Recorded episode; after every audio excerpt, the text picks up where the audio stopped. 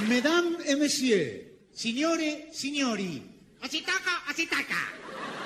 iniciamos aquí y fuera de programa una nueva emisión de La Hora de la Nostalgia.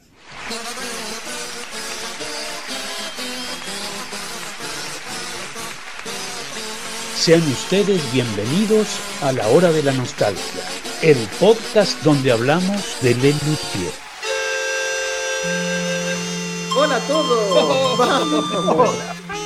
¿Qué hacemos al principio de un episodio en video?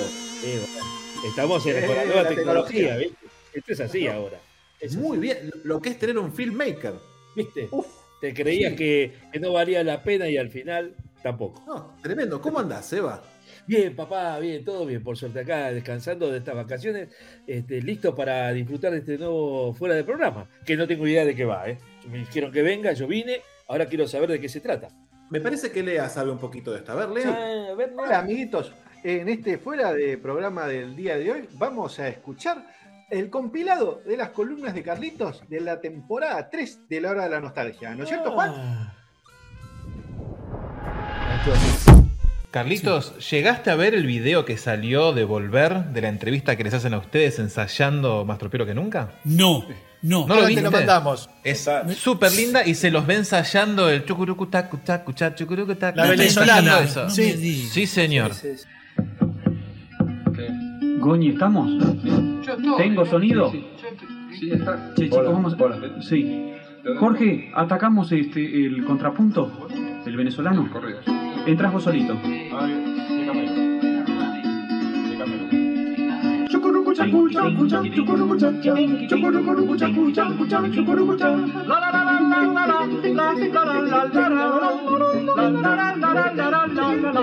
Y al llegar cerca del mar rogué que no se extinguieran mis fuerzas, que entonces eran por demás flacas. Me inspiré tomando el nombre de los indios del lugar y en aquel hermoso lar fundé Caracas.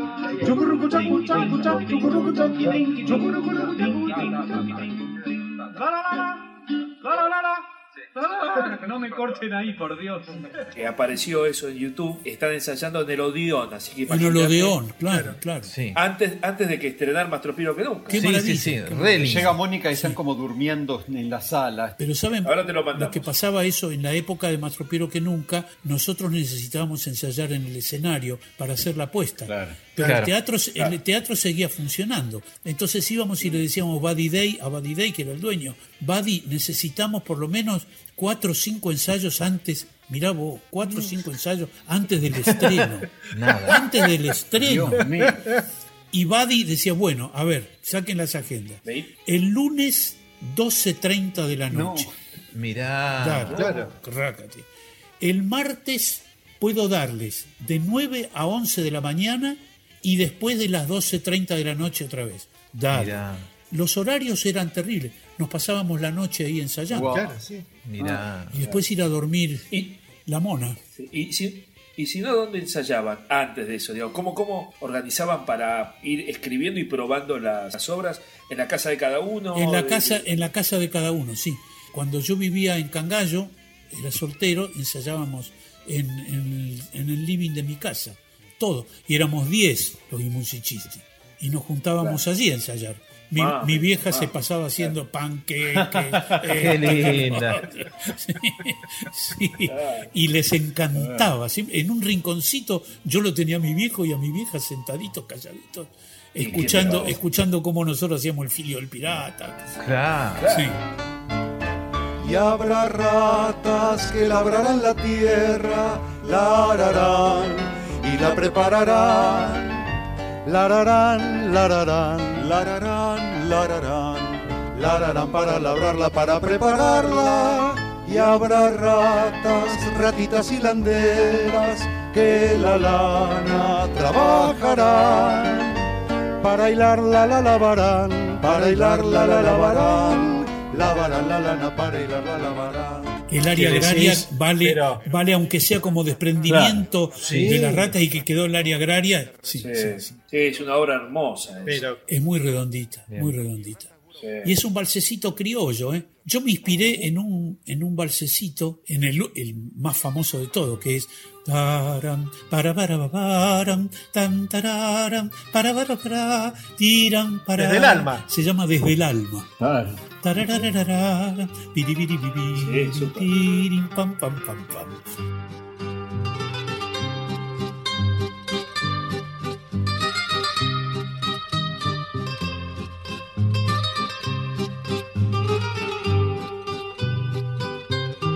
Sobre ese armé. La orquestación, ¿no? De- o sea, el piano, las, las guitarras y creo que está eh, Pucho con un violín. Pucho está con un bajo, sí. Y yo tengo que estar muy agradecido a Jorge. Yo llevé las partituras y, y él tocaba y todas las noches se acercaba y me decía, maestro, ¿a usted no le parece que yo aquí lo podría acompañar en terceras en lugar de al unísono? Hermoso, Eh. Jorge nunca me, nunca me tuteó. Eh, nos hablábamos de usted. Y entonces yo digo, si a usted le parece, qué sé yo. Eh, y entonces agarraba y, y tocaba. Y, y después iba agregando cosas y cosas y cosas. Claro, un eximio guitarrista, y además esa obra era, era casi para dos guitarras, ¿viste? Ah, Pero con el piano en doble, en doble octava, con el piano en doble octava quedó muy lindo también. ah, Sí, sí, sí. A mí me parecía que imitaban ahí, no sé si que- por ahí te acordás, al dúo Visconti, los hermanos Visconti, que cantaban Fuerza Benito y eran dos que tocaban balsecito. Claro, En el claro. rubro folclórico, Sí, sí. digamos. ¿no? Y la Sí, sí, cara de satisfacción de Jorge y Daniel Ah. cuando la cantaban, Sí. impagable. Yo me ¿eh? acuerdo Sí, sí, en Rosario. la gozaban, se miraban con amor hacia el final. Con amor, sí. Los dos se miraban total. así cuando terminaban así y se venía a- abajo la, la sala. Es Hermoso. hermoso. sí. Caritas de ellos dos, sí, sí, fue impresionante. Sí, hermoso, sí. Yo siempre ahí cuando terminaba eh, tenía ganas de saltar y hacer, sí, no sé, no olviden de mí. ¿Sabes el que rompió las pelotas para que esto esté? Soy yo, maestro. Claro, se llevaban todos los laureles. Como tantas veces Daniel se afanaba aplausos también. ¿no? También. Este, podrías haberlo Sí. hecho, tranquilamente. Nosotros llamábamos eso ratonear. Ah, se, se conoce también ese término, ¿no? Ratonear. Sí, sí, sí, sí. Ratonear un aplauso, Ah, ratonear un.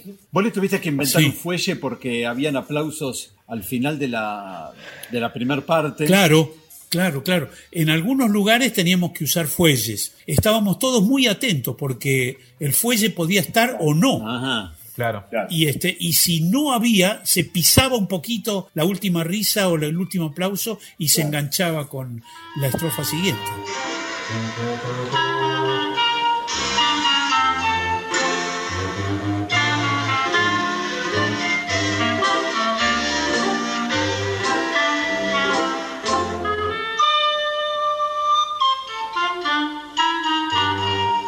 Lo que nos llamaba la atención del Papa Garland es la cantidad de partes que tiene Daniel y lo que notábamos en una foto, que la partitura era más grande que lo habitual. Cuando venía alguien trayendo una obra escrita para informales, por ejemplo, las obras de jazz, ¿no? Ernesto venía. ¿Ustedes conocieron el, el famoso manual de instrumentografía informal que llamaba el Casella Morfari? No. Era un libro que donde registraba cada uno de los instrumentos informales. Lo escribí yo ese libro y se perdió, lamentablemente. Estaba ahí cada uno de los instrumentos informales, la longitud, no, ¿cómo se dice? La, El registro rango. que tenía, el rango, el registro de qué nota a qué nota iba, Mirá. cómo se podía tocar, qué notas eran más fáciles de tocar que otras y demás. Entonces, cuando alguien quería escribir algo para instrumentos informales, venían y me pedían el Casella Morfari Ah, mira. Mirá. que yo le daba, era un libro con unas tapas azules, repuesto Rivadavia, de Cualunque, pero hecho con todo el cariño. y todo. Entonces uno agarraba y escribía una partitura para tubófono, otra para manguera y otra partichela para bass pipe. Y se aparecía en el ensayo, como dicen ustedes, con las partituras escritas, bueno señores, hay que tocar esto. Se ponía sobre los atriles las partituras y empezábamos todos a, lo- a las protestas, a los gritos. ¿Qué, ¿Qué es Para un momentito. ¿Qué es esto? ¿Cómo pretendés que yo toque esto? Por ejemplo, a mí me daba mucha gracia cuando me escribían trinos para tubófono. Porque no, se- no se puede hacer así con el tubófono y hacer un trino. El trino son do, re, do, re, do, re, do, re, do, re, do, re, do, re, do, re, do, re. Muy rápido. Hay instrumentos que, que hacen los trinos que son los que tiene, por ejemplo, una valvulita. Pero un, un tipo que tiene que soplar un tubito y después pasar al otro, no puede hacer un trino. Entonces, en el Casella Morfari, en ese libro, yo consignaba Que sí, que no. que este instrumento no puede hacer trinos. Mirá. Igual que Daniel Mirá, tampoco podría haber hecho trinos con el bass pipe. Pero cuando aparecía esa partitura, Daniel la miraba muy, ¿cómo te podría decir? Muy seriamente, la consideraba, empezaba a mirar y miraba, iba tocando y de pronto tropezaba con una imposibilidad. No, esto no. De acá a acá yo tengo que cambiar muy rápidamente. Entonces iba y decía, ¿se puede mejorar esto? Entonces venía el compositor, venía a decir, ¿qué pasa Daniel? Dice, mira, acá me estás poniendo esto y yo esto no lo puedo tocar. Entonces, junto con Daniel, veíamos cómo podía hacerse. Se reescribía. Eso era un- se reescribía y, y algunas veces se reescribía mucho, mucho, mucho. Pero al final Daniel lograba la mejor versión que le sacaba el jugo totalmente. Y después le escribíamos una partiturita chiquitita para el bass pipe Claro. que se la ponía adelante con el, con el atrilito este que iba Sí. montado, montado arriba de, de los tubos. Bueno, y también, ¿por qué no? El, el orgullo de contar con la presencia de su cuñado.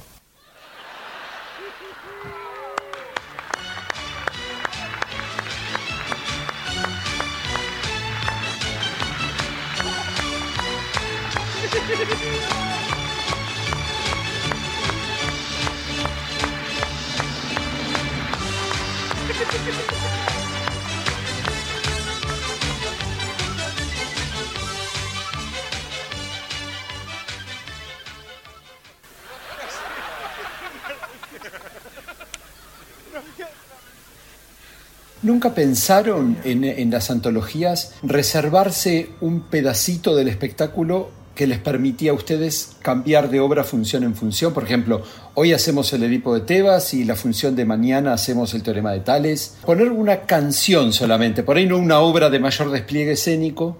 No, mira, hay dos cosas que pueden aproximarse un poquitito a la idea que proponés vos, pero que Lelutier nunca realizó. No hubo obras que entraban y salían. Una vez que establecíamos un bis, por ejemplo, señores, el bis va a ser Bote Ortega. Entonces, todas las noches iba Bote Ortega. Claro. Cuando cambiábamos de plaza, por ahí Bote Ortega estaba en el espectáculo o, o había estado, entonces metíamos otra cosa. Entonces estábamos forzados a cambiar Claro. el bis. Eso es una, pero por lo general el bis siempre iba parejito.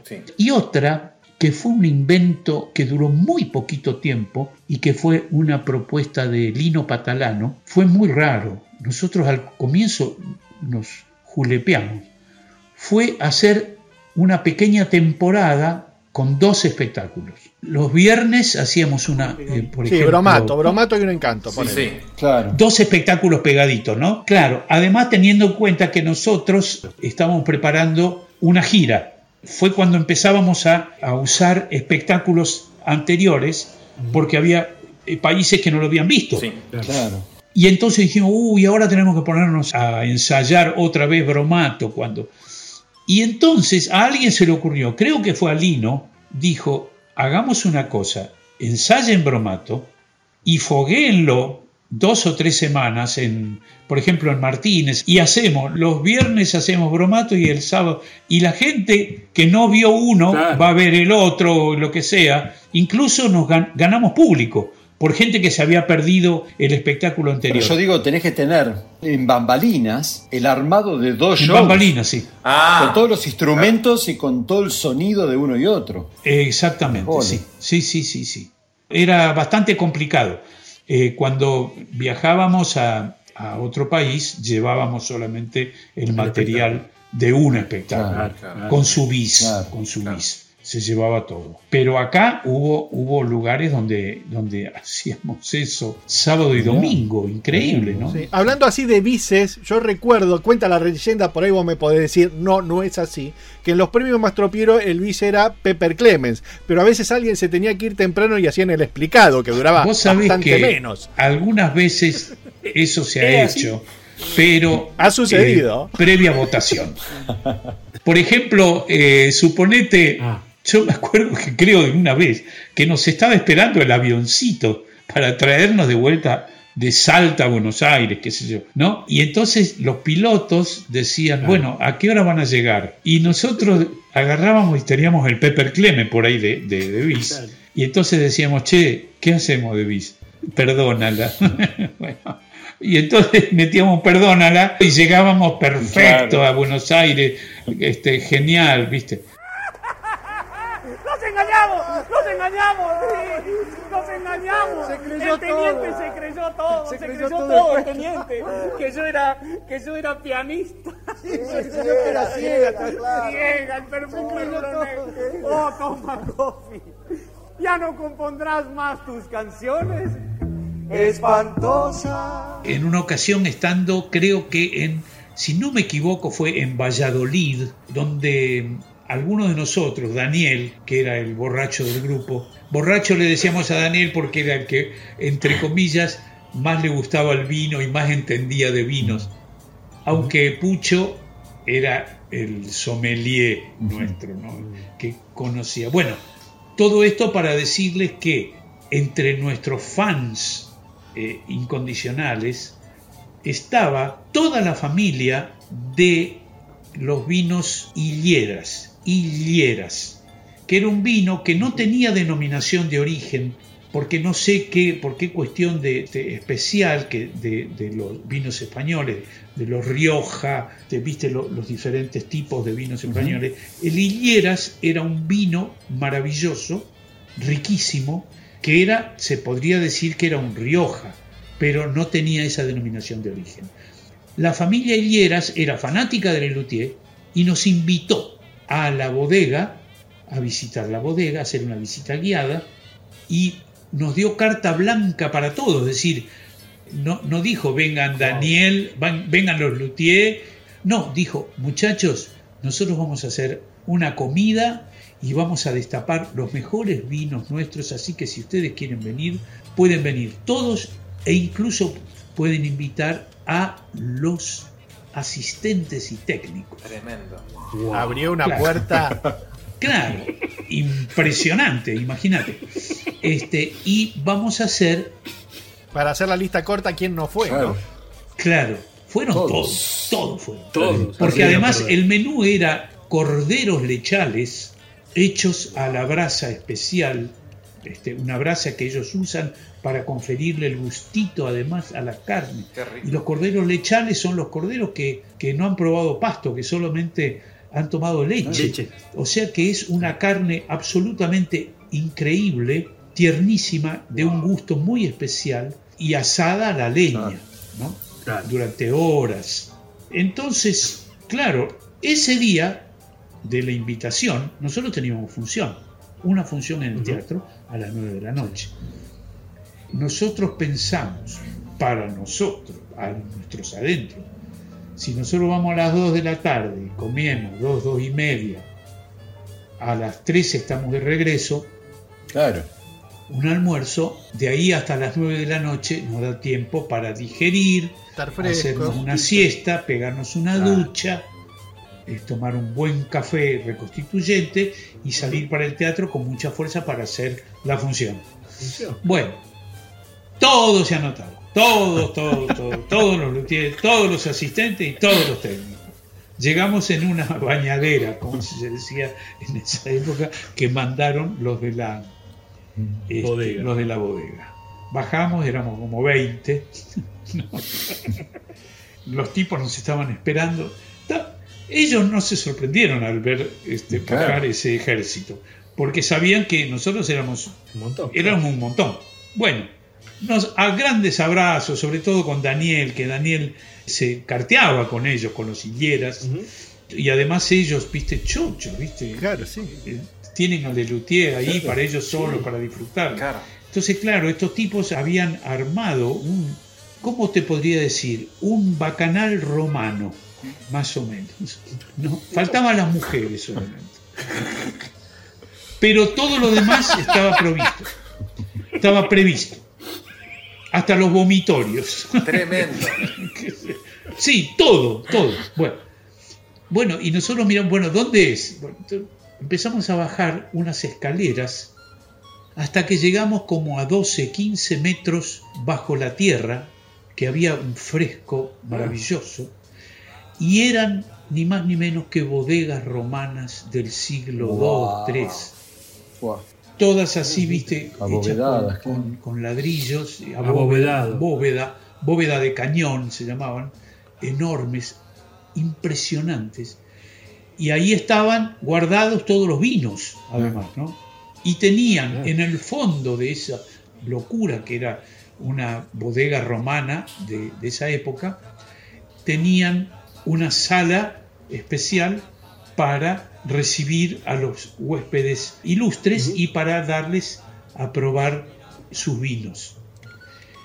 Y en un lugar especial también habían dos gauchos vallisoletanos asando unos corderos al asador que era una locura, que estaban así.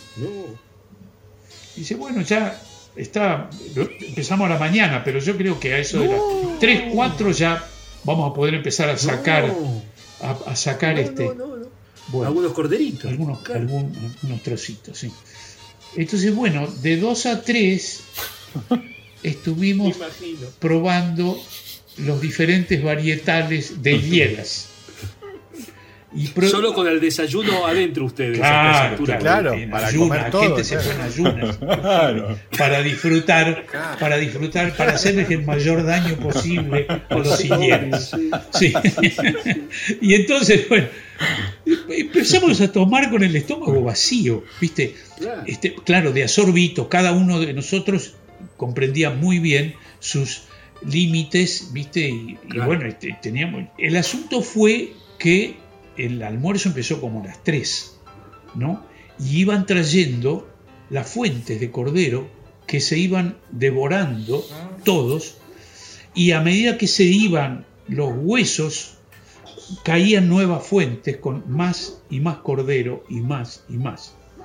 Mientras tanto, los degenerados higueras tenían las botellas en, en hilera, así, en hileras, en hileras de botellas, y iban destapando en orden de Añejamiento. de añejamiento No, y solera y este y sa- sabor y sobre todo precio. Tenían al final una que decía, y esta vale mil euros, Claro. qué sé yo, ¿viste? Te mando un beso enorme. Y entonces todos nosotros estábamos mirando a ver cuándo iban a destapar la de mil euros. que nos iba a tocar un chorrito a cada uno. ¿Viste? Nadie se la quería perder. Bueno, y entonces. y las horas pasaban. Y las horas pasaban. Yo creo que me comí medio cordero, yo personalmente, medio habré comido. Porque yo veía los platos con los huesos que se iban y me ponían nuevos platos y digo, pero este es el tercero y yo, no puede ser el cuarto. Bueno, en definitiva, la voy a hacer cortita. Esto terminó con que nosotros comimos todos los corderos que habían hecho y nos tomamos todas las botellas de vino hasta que llegó la última. La última se destapó y se sirvió y dijeron, esto lo abrimos una vez por año, esto lo tenemos de reserva, no sé de qué año, era, decía una bodega Tremendo. Tengan en cuenta que es una bodega romana, o sea que esta, esta, esta botella es de antes de Cristo, ¿no? La última la destapamos y brindamos y salimos corriendo para, para el teatro. Directo. Salimos corriendo Claro. para el teatro porque eh, ya eran pasadas Ah, las- directo al teatro. casi casi para el teatro. Yo pasé por el por la habitación Una ducha. para, no sé, para pegarme una ducha para intentar recuperar un poco el juicio, ¿viste? Y el, el- la facilidad de palabra. ¿viste? bueno, en definitiva, luthiers, asistentes y técnicos llegamos al teatro en un estado calamitoso. 30% de sus Realmente capacidades. está- sí, de nuestras capacidades. Y dijimos, muchachos, hemos cometido un error terrible, esto no tendría que haber sucedido. Entonces, por favor, todo el café del mundo, todo, enchufémonos, hagamos estrictamente lo necesario, lo escrito, está prohibido hacer ningún tipo de... Pero prohibidísimo, hacer ningún Un guiño, nada. tipo de guiño. ¿Cómo? Yo ahora me estoy olvidando la- el término, cuando uno se sale de...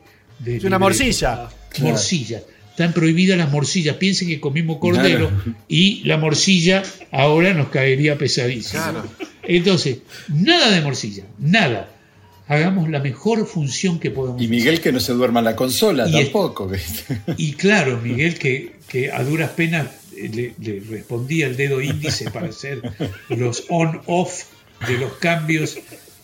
Miguel dijo, muchachos, yo voy a dejar todo abierto. porque- Todo abierto. Claro. Todo abierto, así que si no van a decir boludeces, voy a cerrar únicamente cuando se le va- lleven los, los micrófonos. Mientras tanto, va todo abierto. Y entonces, bueno, y sacamos la función Bien, adelante. qué fa- Fue una función bastante dura, que nos costó sangre, pero, pero salió, salió y está, no está grabada porque es- sería, habría Claro, sido- tremendo. Sí, sí, sí, habría Qué sido. maravilla. Bueno, y, y esa fue nuestra función después del Corderito de Higuera. Decía, los miembros de la Sogenau decidieron realizar un festejo de repudio al doctor Schmerz von Utter. Durante el mismo, Mastro Piero, que había cobrado sus honorarios por adelantado, entretuvo a la concurrencia al frente de un grupo de músicos de su amistad con una selección de fragmentos de obras de su propia autoría, que es precisamente la que evocaremos a continuación.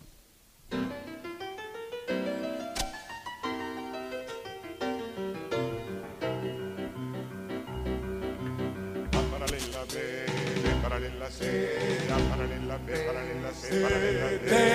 O pesa PQ, NSNT, O pesa PQ como MNSNT.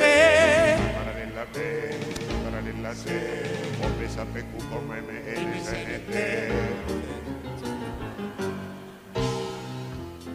En Grandecitos, ustedes decidieron para el primer show de Grandecitos hacer un potpurrí con obras como Pepper Clemens, Edipo de Tebas, El bolero de Mastro Piero, los noticiarios Yo voté en contra, yo, yo voté en contra. Me cagué en ese proyecto realmente porque consideraba que era espantoso, era horrible y no merecía la pena ni siquiera probarlo. Bueno, contanos. ¿Cómo llega ese proyecto a Lelutier? Horrible. Lo- y lo perdí con todas las de la ley porque... No, pero después ganaste porque duró seis funciones. Sí. Exactamente, sí. Pero por esa ley que nosotros inventamos y que firmamos todo, ¿viste? Como quien firma Este, un, tratado. un contrato. tratado de no agresión y, de- y después va y lo, lo rompe. Bueno, el tratado nuestro era que si alguien traía una idea, la presentaba y, si la idea no era una locura, si la idea era posible, había que hacer lo que el, el tipo que la presentaba. Sea una, una obra nueva, sea una variación a una obra que ya existe, lo que sea. Y Marcos venía insistiendo hacía mucho tiempo que él quería hacer un poco lo que él creía que nuestro público iba a aceptar encantado y que ustedes muchas veces dijeron, ¿por qué no hacen otra vez el bolero de Mastro Piero? ¿Por qué no hacen otra vez? Entonces Marcos agarró y eso lo venía escuchando y lo, ¿por qué no hacen el teorema? ¿Por qué no hacen esto? Y nosotros hacía años que no hacíamos todas esas cosas. Y dijo, hagamos una cosa, juntemos todos los pedacitos más lindos de todas las obras que el público nos está pidiendo todo el tiempo, que, la bo- que el teorema, que Edipo de Tebas, que el bolero Mastro Piero, que un pedacito de Don Rodrigo. Bueno, este, sí, entonces agarró él, Él, mirá.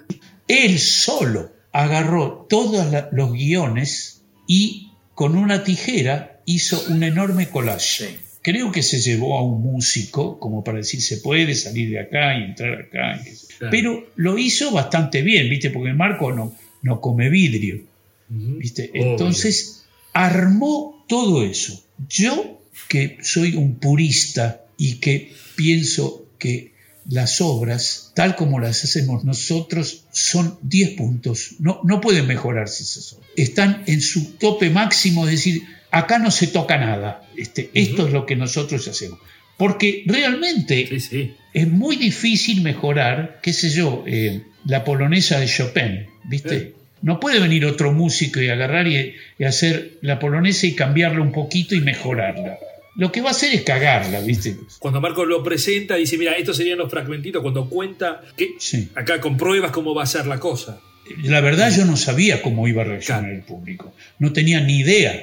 A mí no me Claro, gustaba claro. decir, Sí, sí, sí. este, agarrar un pedacito del Edipo de Tebas, cuando el Edipo de Tebas es una obra tan redondita, tan hermosa, un pedacito, y meterlo, y agarrar un pedacito del teorema, eh, A paralela B, empezar en A paralela B, y pero, ¿qué, pero ¿qué es esto? ¿Qué Claro, significa? sí, sí, sí, Me sí. falta la hipótesis, la tesis, y, que era... Claro.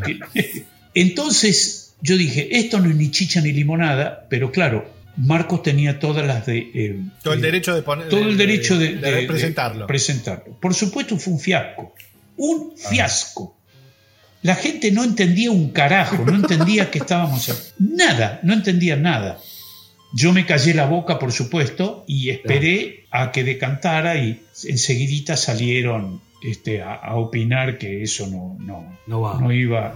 Y encima debe haber sido muy trabajoso, con muchos ensayos, Sí, porque tenés difícil, que armar como 10 obras en una. Sí, exactamente, sí.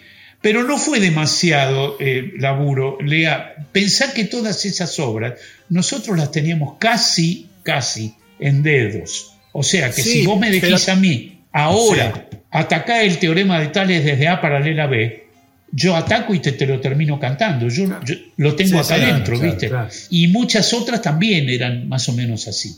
Y, este, y teníamos, ¿viste? Machetes y cosas. Pero aparte, mu- muchos instrumentos, me imagino que debe haber sido desde el punto de vista de, un de la organización. enorme, complicado de la organización. Los asistentes puteaban, no sabes cómo. ¿no?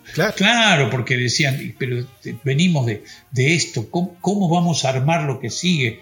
Marcos, ¿qué hacía? Decía, ustedes digan cuánto tiempo necesiten, necesitan para armar todo este quilombo. Y yo hago el texto, yo estilo el texto. Invento otro texto. Tolérala es solo una muchacha. Conviene que unos días no se vean. Las mejores parejas se pelean y casi que se persiguen con un hacha. De muchas charlas que tuvimos, eh, siempre sale que vos sos el encargado de eh, varios trámites en el mundo interno del Lelutier. Carlitos, anda a hablar con los tenores y que van a grabar en el disco. Los casting. Eh, ese rol, digamos, eh, ¿cómo era eso? era un poco che pibe y otro poco director, dueño Sí, de, la, de la sí. pelota. Claro. Este, porque, por ejemplo, yo era el director de las grabaciones de los primeros discos.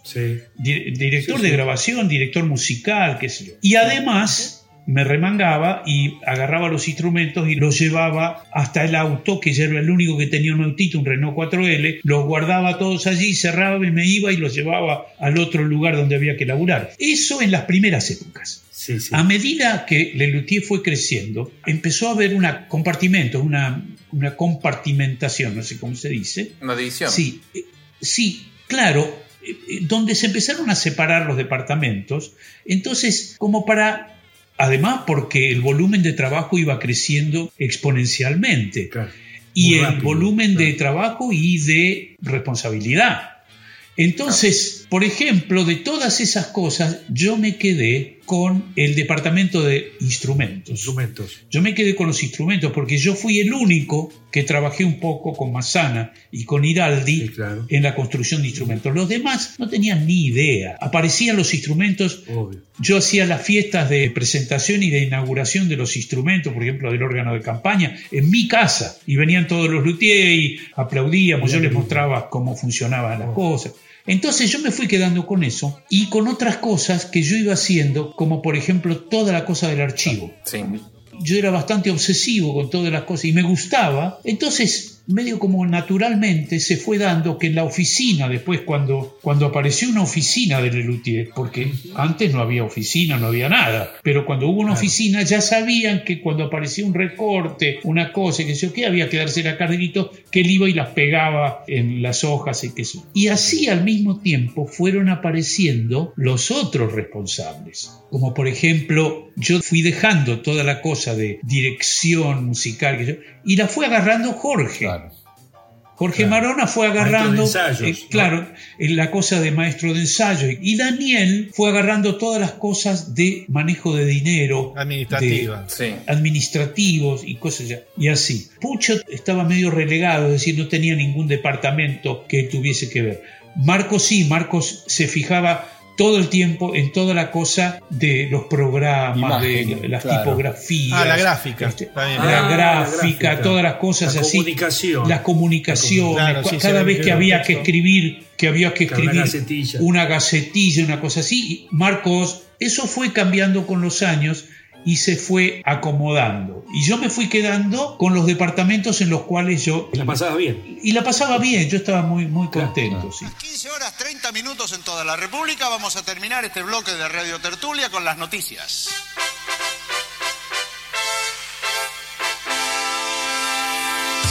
Radio Tertulia, Los viajes y estrenos a Rosario. Sí. ¿Cómo era la logística? Función viernes, sábado, domingo. ¿Se quedaban toda la semana en Rosario? ¿Volvían a Buenos Nos Aires? íbamos, a ¿Dónde vi- nos íbamos a vivir a Rosario. Esa era la idea. Nos íbamos a vivir. Con lo cual, eso nos permitía, primero, desconectarnos de Buenos Aires y dedicarnos full time al, al estreno de, de Lelutier. En cualquier momento había ensayos y cosas y cortes. De pronto decíamos, a las 2 de la tarde nos encontramos, como dormíamos hasta el mediodía, entonces a las 2 de la tarde era levantarse, morfar y salir para el, el Astengo. Claro. Y nos encontramos a las 2 de la tarde allí. Había mesas en el, en el escenario, gente que estaba corrigiendo, otros que probando cosas. qué sé yo. Nos íbamos Y a se, vivir. insta- se instalaban dos semanas, lo que duraran. Sí, eh, entre una semana y la otra viajábamos a Buenos Aires, este, salíamos por ahí el domingo a la noche, este, algunos, Pucho y yo, por ejemplo. Claro, ¿no? Los demás este, viajaban el lunes a la mañana y este, nos quedábamos lunes, martes en Buenos Aires. Y se volvían para allá el Y el miércoles. miércoles ya volvíamos otra vez y nos quedábamos ya otra vez toda la semana. Que era una semana muy brava la segunda semana. Porque la segunda semana ahí venían los recortes. íbamos con la, la directiva de sal- en esta segunda semana sale lo que se va a estrenar en Buenos Aires. hay, Entonces- que, hay que sacarle media hora al estreno de la semana pasada. Exactamente. Entonces ahí, ahí nos, nos rompíamos el culo, eh, eh, co- recortábamos, este, cambiábamos, sacábamos obras enteras. ¡plac! Así, esto Claro. no va. Este, Este bloque. Poníamos otras cosas. Tremendo. ¿Y, y, paraban todos juntos en el mismo hotel? Sí, o, o- todos juntos. En el mismo hotel. Todos juntos En el mismo hotel. En el mismo hotel, sí. Ustedes buscaban hoteles que tuvieran sala de reuniones, ¿no? Porque ustedes se reunían a la mañana. Exactamente, nos reuníamos para mirar. Claro. porque, Claro, por eso te, te iba a preguntar. ¿Cómo era el. Era.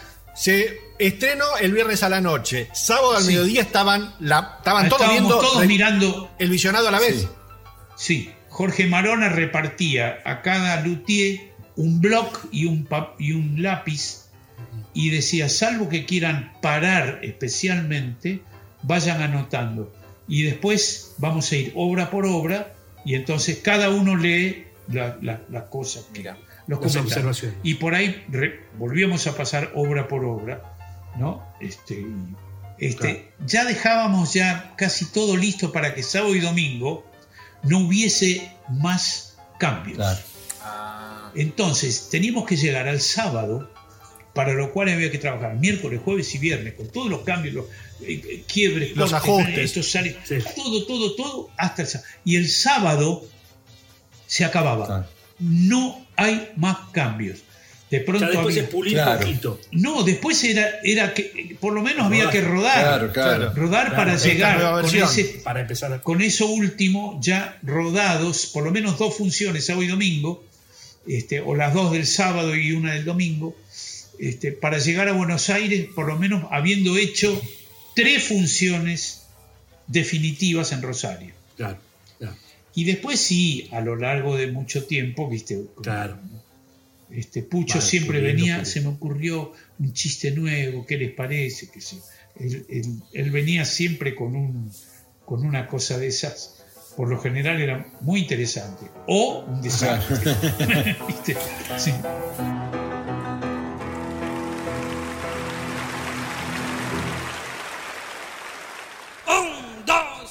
Dos, tres y cuatro.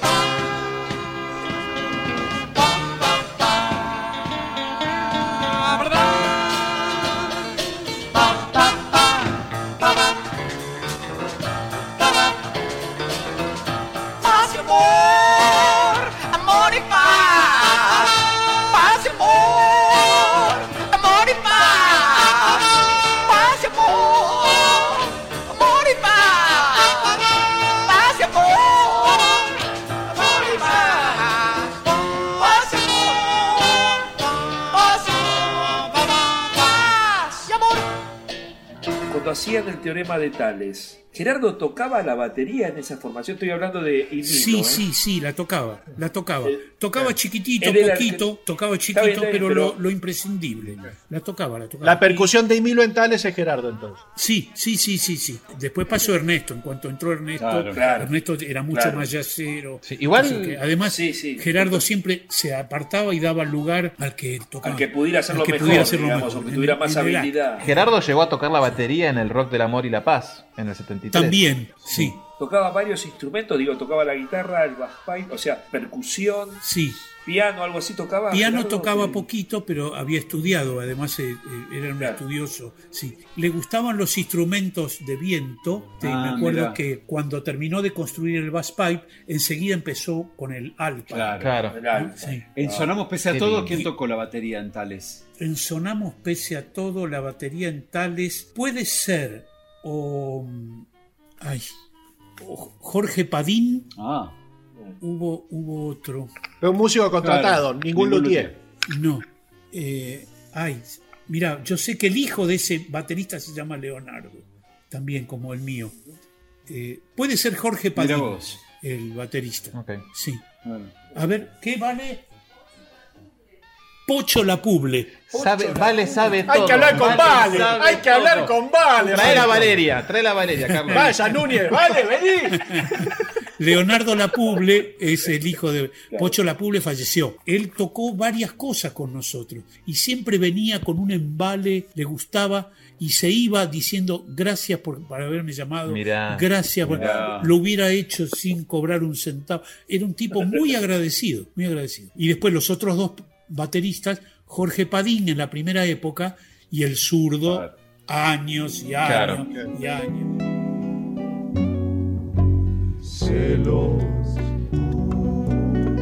Tengo celos de la brisa que acaricia tus cabellos. de la arena que Rosa tus pies. Celos de los guantes que tocan tus manos, celos del collar, que toca tu cuello, celos de la silla.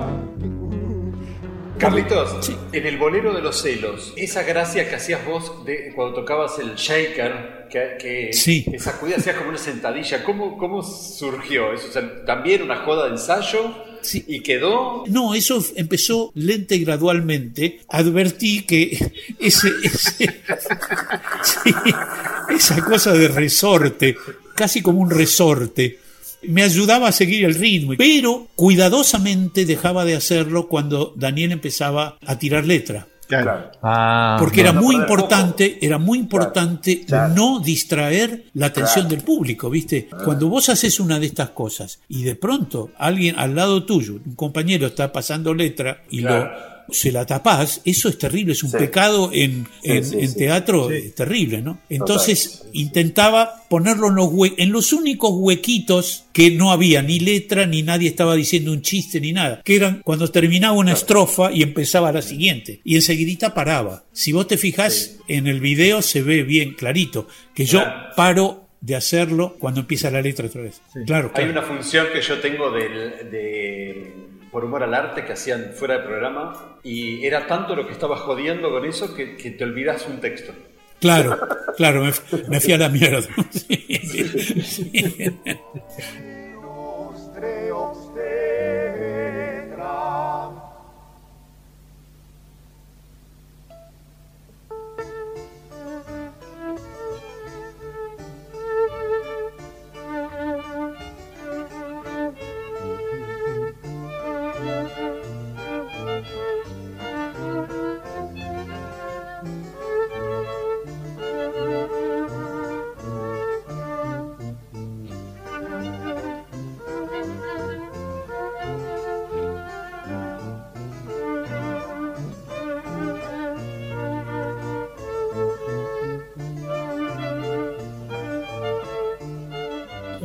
cosas que estoy haciendo, que empecé hace poco también, que dije, uy, uy, uy, ¿dónde me estoy? Uy, uy, uy. uy, uy, uy. Es agregarle a cada una de las la fichas. Vieron que yo tengo una, un archivo enorme que se llama Obras, Textos y Guiones. Que Sí. vos Sí. apretás número 32 y aparece Bolero de Mastropiero, autores, fecha de estreno, etcétera. Bueno, un apartado nuevo que se llama Género u obra a la cual parodiamos. Muy lindo. Muy bien. Pero Muy lindo. con exactitud, ¿viste? Es decir, eh, le pregunto incluso a los creadores o voy a los papeles que tengo. Qué a- lindo. ¿A dónde abrevaron? ¿Dónde mierda? ¿Viste? Claro. Y entonces, ¿Cuál es la referencia? la referencia, Claro. sí, y me encuentro con cosas espantosas como Pucho que me dice qué es lo que está parodiando los milagros de San Dádivo, ¿viste? Ajá. Entonces dice, mirá, lo más cercano podría ser Guillaume de Maillot, siglo XIV, música Uf. borgoñana de cláusulas y cuartos. Dijo, andate la mierda. Pucho. Sí, Creo pero que bueno. los gamelanes entienden más. Los el gamelán es javanés. Pero Totalmente. por eso lo del gamelán, lo del gamelán javanés, que creo que es la única obra que nos queda por parodiar.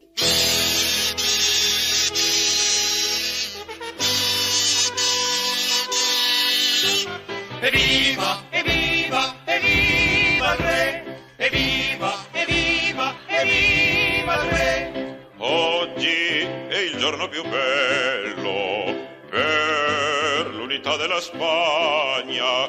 Abbiamo difenduto il castello, abbiamo fatto la sagna.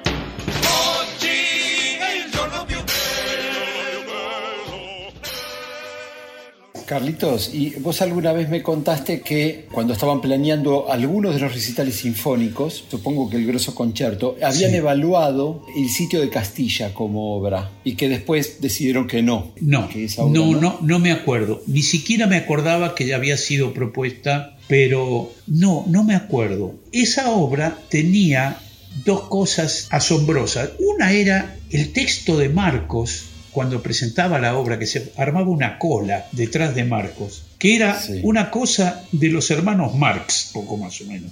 Era una cosa lindísima que habíamos inventado nosotros y que conspiraba espantosamente con todo lo que, lo que quería decir Marcos, pero bueno, nosotros rescatábamos ahí todo lo que se iba a armar. Y por otro lado, la obra estaba cantada en cocoliche, en el cocoliche que también tenemos en Volio Entrare por la Finestra, que para algunos luthier era un recurso algo baratito, no, no un santo.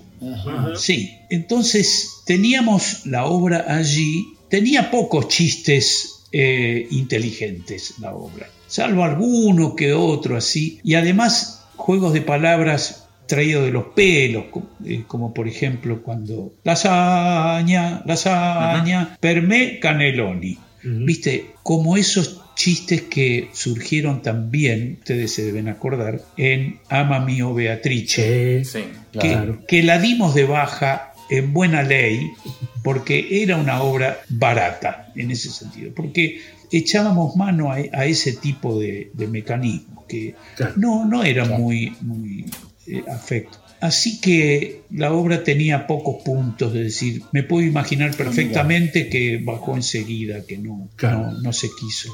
iba a prosperar. Es una situación absurda, muy linda, la de la obra. La, si- Pero sí, bueno, sí, es cierto. la idea es muy linda. Un castillo que, que permanece sitiado todo el tiempo. Se van unos sitiadores, llegan otros, y así, y uno tras otro. Y la forma, y la forma de echar a los invasores es, es muy divertida. Yo la verdad, pensando en el sitio de Castilla, es terrible. Hoy estaba leyendo el diario, lamentablemente, todo el asunto de Oh. Kiev. Y parece ser que Kiev, desde el año 1000, que viene siendo sitiada y ocupada desde los escitas, creo, de- de- los griegos, los, los ale- el imperio austrohúngaro, se iban y entraban los cosacos, se iban los cosacos y entraban los nazis, se van los nazis, entran los soviéticos, se van los soviéticos, y así, pobre, la ciudad vivió como Castilla, como, como la nuestra, como la nuestra, ¿no? Otra vez Lelutier hace, hace historia, digamos, anticipada. Las madres dan a sus vampiritos la nueva sangre chocolatada. Ah, qué maravilla. Esto me ha despertado el apetito.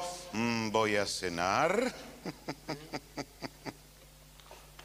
A ver, a ver. Tu cosecha 42. ¿Qué pasa con él? Ven, acompáñame. No, no, no os preocupéis. Es solamente mm, para dar algunas instrucciones a los criados. Pero- Ven, acompáñame, cosecha 42. ¡Acompáñame!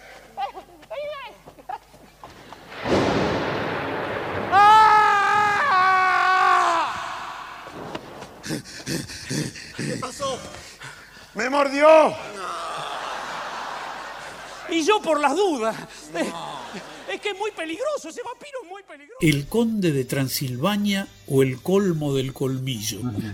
Cuando la estrenamos, mayo de 96, duraba el triple. El triple. Estaba llena de cosas. La escena era la misma. Un grupo de músicos que se metía dentro de, como en la película de Polanski, de, de La danza de los vampiros. Bueno, que nos metíamos todos en el, en el castillo, castillo. porque íbamos con un, un encargo de, de convertir al vampiro al bien y qué sé yo qué.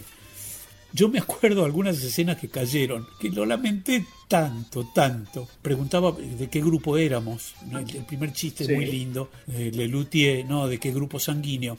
Probaba de cada uno y qué sé yo qué, y le gustaba mi sangre. Entonces decía, tú, reserva 42, acompáñame. Y yo salía cagado en las patas con él, mientras miraba para atrás a mis compañeros que me hacían... y Marcos me llevaba a bambalinas. Y se hacía un silencio y había un pequeño relámpago y se escuchaba un grito desgarrador, pero terrible. Y entrábamos los dos corriendo ¿no? a escena, Marcos y yo, y Marcos decía, me mordió. Sí, yo lo había mordido a él. ¿no? Bueno, estábamos todos aterrados. Pucho llevaba un cuadernito donde tenía todo tipo de instrucciones, como llevaba Polanski eh, también con el profesor Frobenius. Y decía, los vampiros los ahuyenta una cruz. Y entonces Daniel pegaba un salto y decía, yo, decía, este, ¿tenés una cruz? Dice, no, no es lo mismo una estrella de David. bueno. Había muchas otras cancioncitas, había un jingle sobre la sangre, un bolero a Emma Thomas. El bolero, el bolero, sí, el bolero ustedes lo conocen. Ese llegó al estreno. Con una muy buen arreglo de, de Jorge Marona. Era un bolero tocado con clavecín Sí. y maracas. Era un injerto, pero perfecto. Para las noches de, de invierno en un castillo de Transilvania.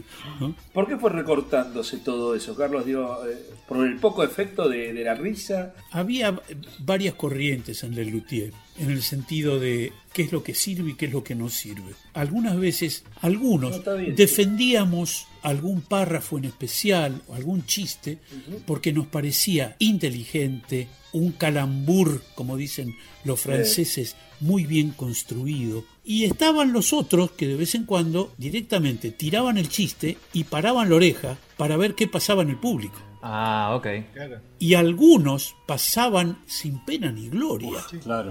Entonces ahí se instalaba inmediatamente el. ¿Cómo se llama? El hacha. El- eh, sí, la discusión. ¿no? Claro.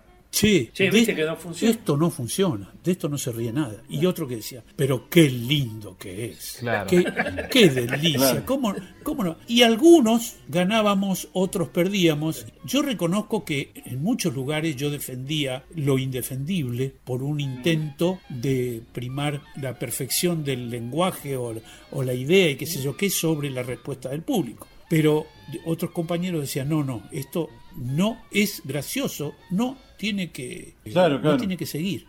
Sí, no y tiene se efecto. recortaba. A raíz de esto, ¿qué pasaba? El espectáculo, ustedes eso lo, lo observaron muy bien. El espectáculo se iba recortando, recortando, recortando. Caían cosas por ahí, algunas valiosas, otras olvidables, otras para, para echar una lágrima de vez en cuando y recordarlas. Pero lo que finalmente quedaba era una contundencia brutal de concentración lúdica, de concentración graciosa. ¿no? No había. ¿Cuánta gente decía, no tengo tiempo de terminar de reírme del chiste No. anterior? Claro, bueno. Yo, eh, había. Todo el tiempo. Digamos, todo el esos tiempo 13 había minutos- chistes cada, cada dos, tres segundos en algunos casos.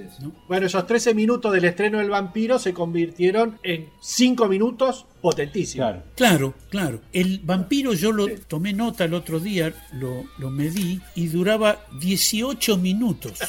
Claro. Y don O sea, Rodrigo. Montón. Don Más, Rodrigo, más claro. del triple, más del triple.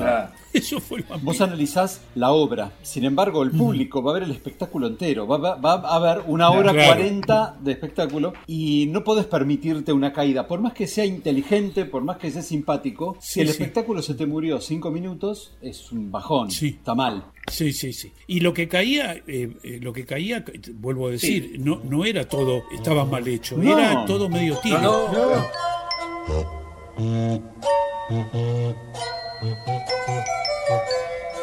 El polen ya se esparce por el aire con donaire,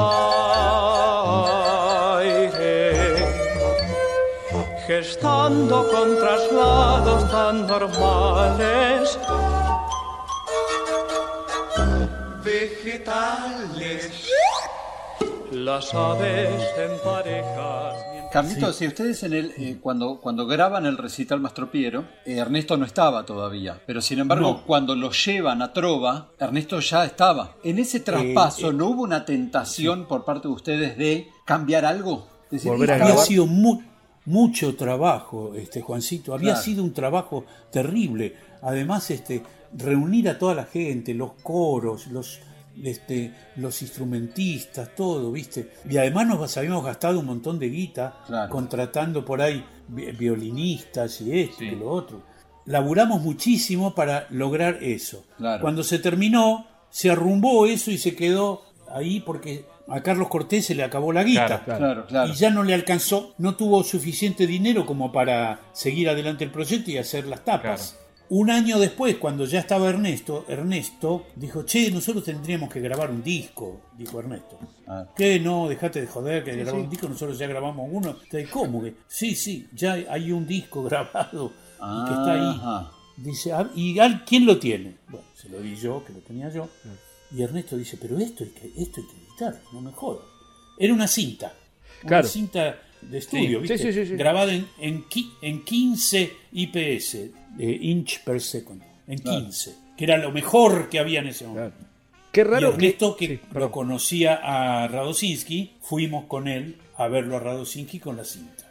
Ahora, qué qué raro. No, que, que- que este tipo Cortés, que hizo una producción independiente de un, digamos, poner a grabar a un conjunto inhóspito, ignoto en ese momento, digamos. Sí. Una inversión este, tremenda, digamos, porque el mundo de, de la grabación independiente vino muchísimo después. Pero él no tenía ni idea, era, era un... No, tenía mucha guita. un tenía algo de guita y qué sé yo, que él se le ocurrió en la cebolla, ¿viste? Claro, Este, claro. El Café Concert. Tenía un par de colaboradores, Lito Gordín, me acuerdo que era uno, y él eh, contrataba a la gente, hizo sus mangos, ¿viste?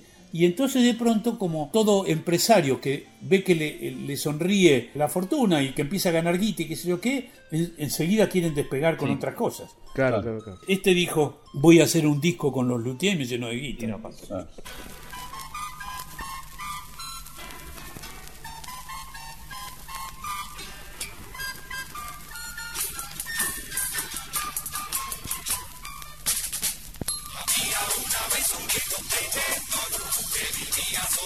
solitario en el aciamento. Él tenía una sola y loca ambición, que era trabajar fibras sintéticas. Quizás por razones de estética, o quizás para vender al por mayor. La cuestión es que la cosa no andaba. Nos falta la data de los autores de las canciones de Bulky. Yo no sé si vos te acordás. Nosotros sospechamos que vos metiste mano en todas, pero no, no sabemos Es a el- ciencia el- cierta. La alfombra mágica. eh, There is a long way y los way. imposibles. Los imposibles. La alfombra mágica tiene, to- tiene toda la pinta de ser tuya. Sí. No, las tres canciones eran de Yusei. ¿En serio? Te lo juro, yo creo que sí, eran las tres canciones de Yusei y yo les hice a las tres arreglos. Ah, Yusei está me bien. dio unos papelitos de mierda que daba él, recortado con una tijera, así, así, de los imposibles, que era una especie de, de rock, Sí. algo así. Este, eh, There's a way, eh, a long way to Pakistán, Ujú. creo que era la otra, y la otra era la, alf- la- la alfombra mágica o algo así. Sí. No, Un calipso. Sí, sí, sí. Sí, la alfombra mágica, un calipso. Las tres obras eran de Jorge Yusei. Mira.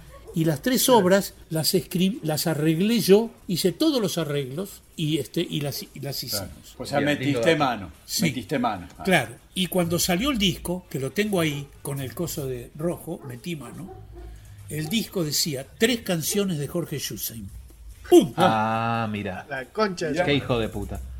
Y yo agarré, me quedé así mirando el disco flamante que salía de las alfombras Bulky, que hicieron montones y repartían, porque el disco tenía la tapa con un trozo de alfombra. Sí. Pero ese fue el primer, uno de los primeros clics Claro. que yo sentí cuando Claro. eh, de decir este tipo. Y después el para otro, él. ya saben, cuando fue en la revista Claudia, que de pronto le hacen la nota a Jorge Yusen y dice que, que había escrito el teorema de Tales. Sí. Y bueno, y ahí ya. Y yo tenía ensayo con él al día siguiente, me tenía- no sé. Y me encontré con él y él, como si nada, le digo, Jorge, hiciste una nota con la revista Claudia. Ah, sí, viste, qué bien, qué bien. Y digo, dijiste que escribiste el teorema de Tales. Bueno, no exactamente, lo que pasa que. No, no, dice eso. Dice, y va y me dice, ¿sabes lo que pasa, Carlito? Es más fuerte que yo. Qué hijo de puta. ¿Qué, qué, qué respuesta es esa? Más fuerte que yo. Dice, Sí, y bueno. Sí, y yo escribí la Divina Comedia. Que sí. Claro. y así. Y así.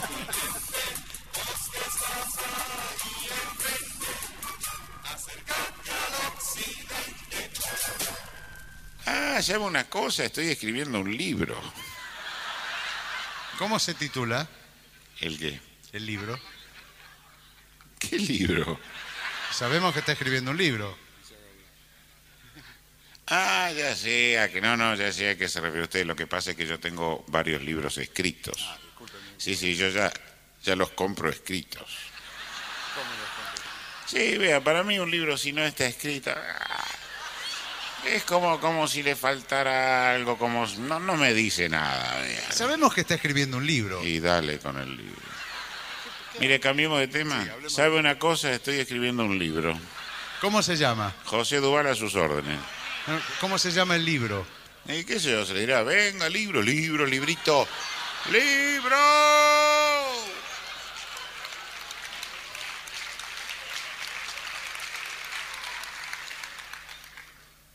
¿Qué pasa? ¿Está lloviendo?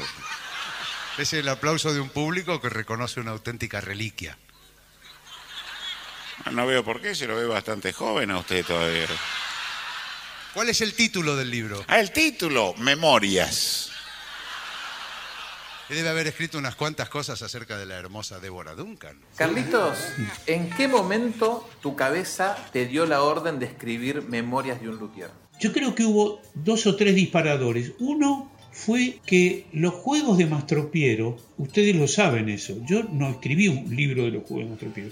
Yo empecé a escribir los juegos de Mastropiero y se lo mandé a Daniel Samper para que lo incluyera en su libro de, de la L a la S. Le dije, mira, acá te mando una cosa que eran como 50 páginas con tus juegos y que se- donde ya hablaba de Marius Serra y el libro Verbalia. Y Daniel Samper me devuelve el libro a mí y me dijo, Nuño, esto es otro libro. ¿Cómo voy yo a, a incluir todo esto? Un dulce Samper, porque realmente su libro habría sido, un, qué sé yo, un- una enciclopedia maravillosa. Biblia. Una Biblia. Claro, sí, sí, este, Porque estaba toda la historia de Lelutier y todos los juegos de Mastropiero Claro. a continuación. Sí.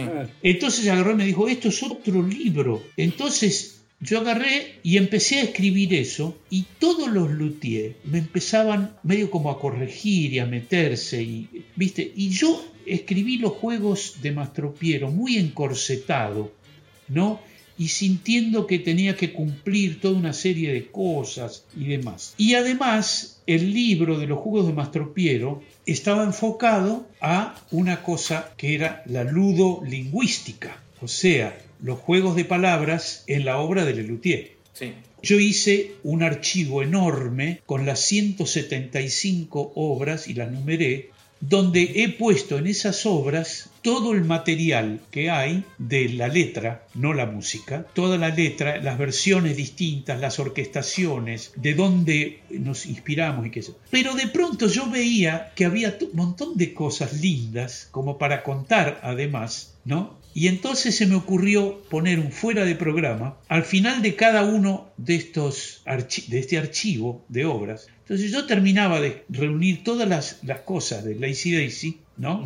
Y al final de todo me ponía a escribir cómo surgió Lazy Daisy, pensando que eso iba a quedar ahí y que ustedes, cuatro, iban a agarrar alguna vez, iban a sacar todos esos pedacitos e iban a armar un libro con esas cosas. De ahí a pensar, pero todo esto es un libro. Claro. ¿no? Hay un paso, porque yo empiezo a mirar y yo tengo un, un Excel, el Excel no se toca, ustedes maravilloso, este, fundaron, Ah. ¿eh? Sí, sí, una frase. Una frase que la, a fuego. Sí, la, la- la- la armaron ustedes. Tengo el Excel de todas las obras y hay una columnita chiquitita a la derecha que dice incluye comentario.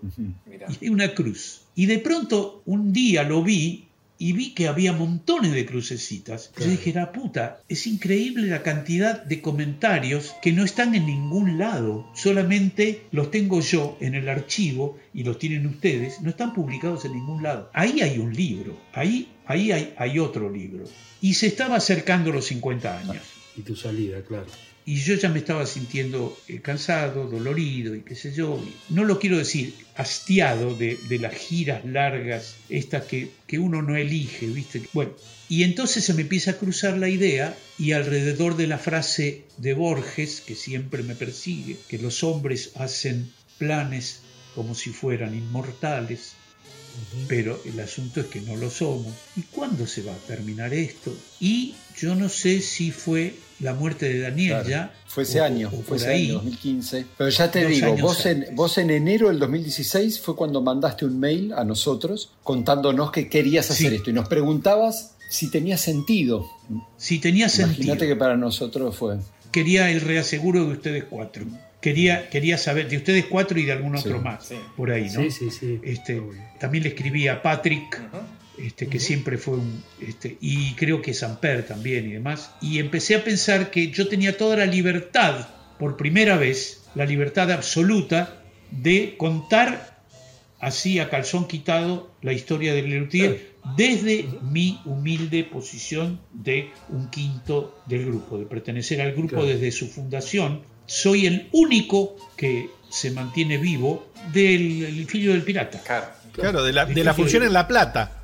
El único, todos los demás se murieron. El Gordo López, Mazana, Munstock, Rabinovich, to- todos se murieron. Y Patricia Jaimovich creo que todavía sigue viva, que era la condesa Antonina. Pero no es cuenta. una viejita, pero claro, de- ella Fue su única en participación esa ahí. primera. Sí, pero ese primer grupo soy el único que queda.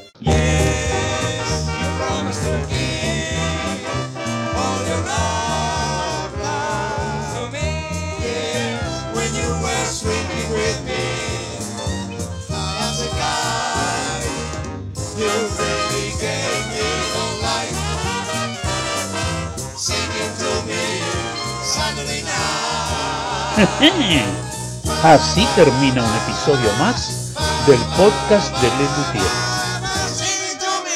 Ecuar Guedes fue sonidista de los alchareros de la última gran etapa, hizo la gira de despedida y laburamos un par de años antes. Cuando ustedes hicieron con los alchareros en el 98, él estaba de sonidista ahí en el, en el Coliseo. Sí. Y creo que ahí me contó él que, que había sido sonidista de ustedes desde Muchas Gracias o... Sí. Bueno, también de luterías, casi me muero. Y fui a la casa y me, me dijo, tengo et- o, o tuve eh, la grabación de Casi la Reina del Salón de Daniel hablando. Esa existe, esa existe, es oro en polvo. Lo que hizo E- Eco Arguedes o Carlos Farolo, no sé quién, se le Sí, sí, ocurrió, sí. se le ocurrió poner todo, todo atrás y traerlo a Daniel adelante y grabar desde que empieza taran tan, taran tan, pará, diva, hasta el final todo lo que le cuenta Daniel a Jorge que es una historia que puede ser un cuento de Chekhov o La guerra y la paz o qué sé yo qué. Y todo mientras va haciendo los gestos de cuando la piba se desprende el corpiño, y- pero le va contando otra cosa. Dios santo. El- La dicotomía Qué que hay ahí lindo. es, es increíble. Y existe esa grabación, existe. Vamos, bien. bien. Existe, sí. ¿Pero Yo existe no y la tengo, tenés ¿eh? vos? Ah, yo no la tengo, listo. No la Entonces, tengo. bueno. No, no,